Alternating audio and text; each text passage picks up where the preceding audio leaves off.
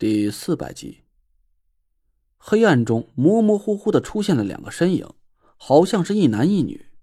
两人并肩往前走着，男人的脖子上好像是戴着一串奇怪的项链，女人的衣服后摆很长，看起来像是古代的皇后嫔妃穿的凤袍似的。两人昂首挺胸，目不斜视，脚下的步伐庄严而雍容。这一幕不是我用眼睛看到的。好像是在脑子里莫名其妙的就出现了这个场景。当时我已经彻底放弃了挣扎，身体里随着无边的水汽在随意漂流，我也不知道自己将会飘到什么地方。我已经破罐子破摔了，连想都懒得去想，反正都是死，死在哪儿已经无所谓了吧。但就在这个时候，我脑海里突然一闪。那两个似曾相识的身影就很突兀的出现在我的眼前，我愣了一下，这一集我好像看过呀。没错，就在金祥大酒店里，我破解了自己的天命诅咒之后，五枚五魁令重新融合成了一枚五色的戒指。当最后一道黑色融合在戒指之中的时候，我突然感觉胸口里的凤佩里飞进了一道纯黑色的气息。紧接着，我眼前就出现了一男一女两个模糊的身影。男的脖子上戴着一条奇怪的项链，女的穿着一套华贵的衣服。只是我看不清那两个人的脸。当时就在我想要仔细看清楚的时候，田慧文在我耳边把我给喊醒了：“来拽，醒醒！”“嗯，对，就是这句话，就是这个语气。”“雷坠，雷坠，醒醒啊！”怎么睡着了？嗯，我试着把眼睛睁开，当一道刺眼的光线突然闯进了我的眼睛，我眼前的世界突然从一片漆黑变成了五彩斑斓，我一下子就傻了。嘿，这才多大一会儿，怎么就睡着了？别着了凉了，想睡就回屋歇一会儿，天还早着呢。田慧文见我醒了过来。揉了揉手腕，坐在我的身边。你这瞌睡倒是来的够快的，我这才画了几张符的功夫就睡着了。我目瞪口呆的看着田慧文，又试着动了一下我的胳膊。不对啊，这不对呀！就在刚才，无论我用多大的力量去瞪大眼睛，我的目光所及都是漆黑一片，一丁点光亮都没有。我很努力的想控制我自己的身体，但别说四肢了，就连一根小手指头、一缕头发丝儿都好像是失去了活力，我一点也动弹不了啊！我认为自己要死了，就绝望的放弃了挣扎，随着那股无边的水汽任意漂流。可就过了几秒钟，田慧文把我叫醒了之后，我刚才看见的一切竟然消失了，黑暗不见了，水汽不见了。整个世界都湮灭在无边的洪水中的场景也不见了。难道说我只是睡着了，做了一个荒诞的噩梦？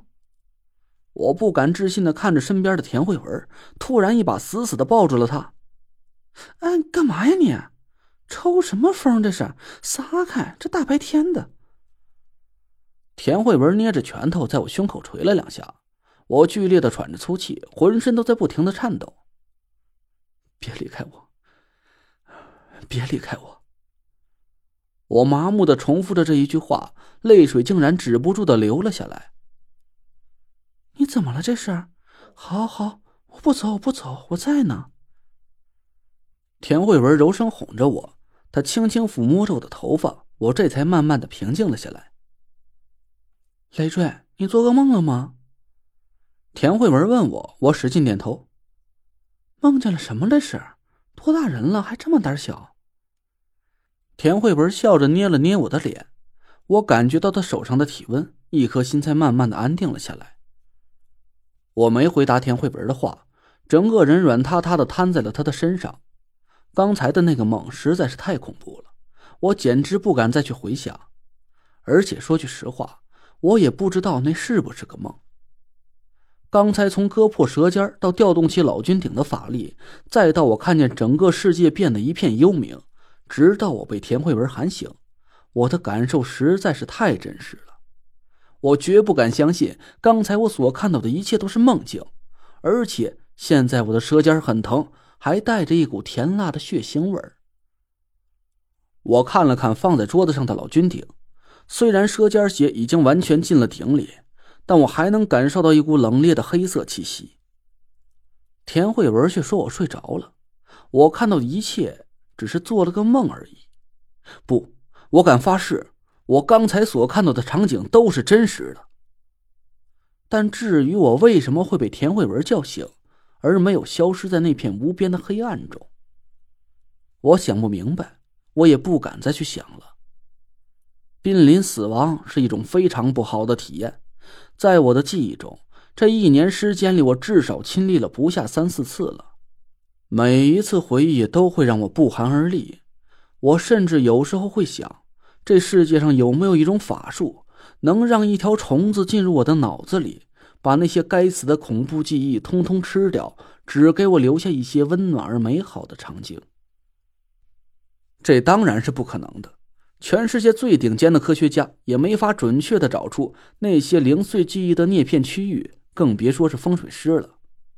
就算是以梦为食的梦魇，也没有这么挑食的，他是逮着啥梦就吃啥，口味绝不刁钻。但那些恐怖的记忆真的是让我深受其扰。一年前，我只会傻吃傻睡，脑袋粘在枕头上，不超过半分钟就能鼾声如雷。可现在我却经常失眠，做噩梦，有时候半个月都睡不上一个囫囵觉，经常会在半夜惊叫一声就诈尸一样的坐起身来。